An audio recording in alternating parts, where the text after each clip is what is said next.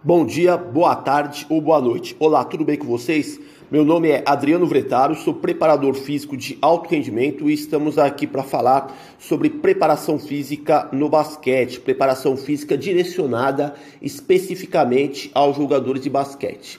Pois bem, vamos lá. O tema de hoje que eu pretendo discorrer, comentar com vocês é sobre a escala de percepção subjetiva de esforço, conhecido pela sigla PSE. Então, para falar sobre PSE, escala de percepção subjetiva de esforço, nós precisamos passar a entender um pouco sobre cargas de treinamento. Então, quando nós indagamos sobre monitoramento das cargas de treinamento num programa de preparação física estruturado, existem dois conceitos que muitos profissionais da área confundem: distribuição das cargas e controle das cargas. A distribuição das cargas refere-se ao planejamento das cargas que serão aplicadas. Em contraste, o controle das cargas tem relação direta com o monitoramento das respostas biológicas dos jogadores. A escala de percepção subjetiva de esforço, PSE, é uma ferramenta útil para controle da carga interna. A carga interna são as respostas psicofisiológicas em relação à carga externa que foi manipulada pelo preparador físico. Entende-se como carga externa que o preparador físico pode manipular como volume, intensidade, densidade, frequência e complexidade das tarefas. A escala de percepção subjetiva de esforço, ou PSE, originou-se do cientista pesquisador sueco conhecido como Gunnar Borg. Nessa escala original, os valores oscilavam de 6 a 20. Todavia, essa escala original de Borg sofreu uma adaptação em 2001, realizada por Foster e colaboradores, no qual são empregados valores entre 0 a 10. Então, como funciona na prática o uso da escala de percepção subjetiva de esforço? A escala de percepção de esforço serve como base para cálculos mais avançados na gestão das cargas de treinamento. Ela é utilizada para medir a carga interna percebida pelo jogador após treinamento ou jogos. Por exemplo, vamos supor que o seu jogador de basquete realizou uma sessão de treinamento que durou em torno de 40 minutos, 40 minutos total a duração da sessão de treino. Após o término da sessão, no máximo 10 minutos após o término para o atleta não esquecer, você questiona o jogador quanto à sua percepção subjetiva de esforço, numa escala de 0 a 10 sendo que o valor de 0 representa o treinamento muito fácil e no outro extremo o valor de 10 representa treinamento exaustivo.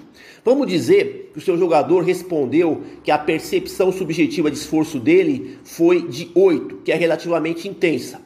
A carga da sessão será calculada através da multiplicação do tempo de duração total da sessão pelo valor da PSE.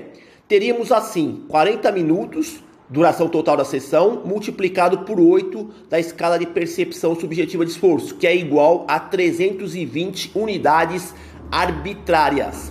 Esse valor numérico será a carga da sessão de treinamento. Como já mencionei, esse cálculo da PSE pode ser realizado nas sessões de treinamento e nas partidas. Junto ao controle da carga, podemos também calcular uma ferramenta que recebe a denominação de dose-resposta das cargas. Na dose-resposta das cargas, existe um indicador válido que é a razão carga aguda, carga crônica. Para que serve exatamente a razão carga aguda, carga crônica? para analisar o comportamento das cargas ao longo do tempo e como ferramenta para a prevenção de lesões relacionadas às cargas. A carga aguda é a média das cargas da semana do microciclo atual no qual você se encontra expressa em unidades arbitrárias. E, por outro lado, a carga crônica é a média das cargas das quatro semanas anteriores, expressa também em unidades arbitrárias. Tanto a carga aguda como a carga crônica podem ser calculados com base nos valores da PSE que você coleta diariamente nas sessões de treino ou jogos. Se por acaso a sua equipe realizar duas sessões de treino por dia, será preciso somar o valor da PSE de cada uma das sessões, da manhã e da tarde, e encontrar a média do dia.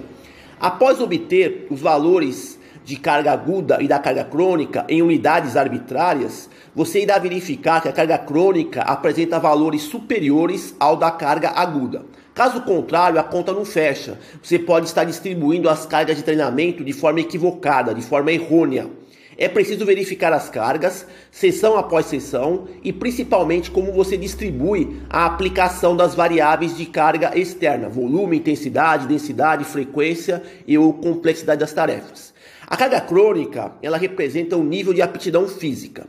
Já em contraste, a carga aguda representa a fadiga. Por isso que a carga crônica deve ser maior que a carga aguda, pois a aptidão física do jogador deve ser mais elevada do que a sua fadiga, para você poder estar orientando o programa de preparação física de maneira adequada. Para estimar a razão carga aguda, carga crônica, deve-se dividir o valor de carga aguda, ou seja, a média da semana atual, pelo valor da carga crônica, a média das quatro semanas anteriores. Com o valor numérico obtido, podemos citar duas zonas para o risco de lesões. Se o valor situar-se entre 0,8 a 1,3, o seu jogador se encontra numa zona de segurança, ou seja, ele corre baixo risco de lesão devido ao gerenciamento das cargas de treino. Todavia, se o valor da razão carga aguda carga crônica for igual ou superior a 1,5, seu jogador se encontra numa zona de alto risco para lesões crônicas, lesão de não contato, devido ao mau gerenciamento das cargas de treino. O estudo mostrou que erros na distribuição das cargas em torno de uma a duas semanas podem implicar na, no surgimento de lesões musculares. É, se o erro persistir por, por aproximadamente três semanas, o risco de lesões tendinosas aumenta. E se a distribuição continuar errônea por mais de quatro semanas, pode ocorrer o risco de lesões ósseas. Tudo isso independente do modelo de periodização que você esteja utilizando nas na sua prática. É, com esses indicadores de carga interna, como a PSE e a razão carga aguda, carga crônica, é possível conduzir um programa de condicionamento físico que consegue elevar a aptidão física dos jogadores de basquete e assim como manter baixos padrões das lesões crônicas. Isso associado a outros indicadores funcionais que se coletam diariamente ou semanalmente. Todos os cálculos que eu mencionei podem ser plotados numa planilha de Excel e devem ser recolhidos dados individuais de cada jogador. No momento de análise, primeiro estude o comportamento de cada jogador frente às cargas impostas e também examine como a equipe se comporta por meio de um indicador das cargas da equipe, o um indicador global da equipe como um todo. Um estudo feito com jogadoras de basquete feminino profissional revelou que quanto maior o tempo de duração da sessão de treinamento, parece ocorrer valores mais elevados da PSE, da percepção subjetiva de esforço. Essas jogadoras realizavam duas sessões de treino por dia, uma sessão no período da manhã e outra sessão no período da tarde. A sessão da manhã costumava durar em torno de 85 minutos em média, e a sessão no período da tarde tinha uma duração média de 100 minutos.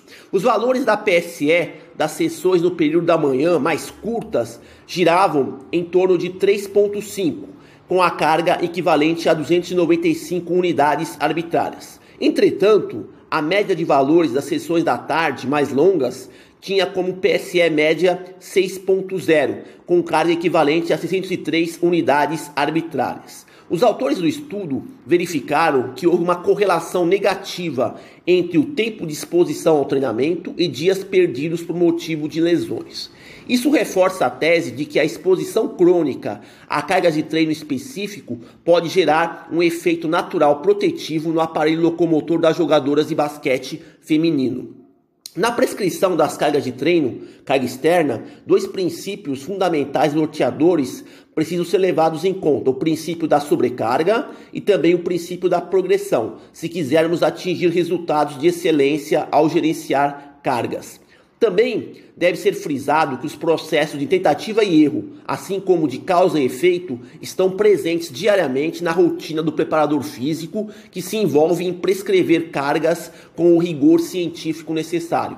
Por último, as cargas de treino devem ser avaliados como um recurso estratégico, juntamente com o modelo de periodização, para podermos manipular com integridade o rendimento individual e coletivo da equipe. Então, termino aqui o que eu gostaria de falar sobre a escala de percepção subjetiva de esforço.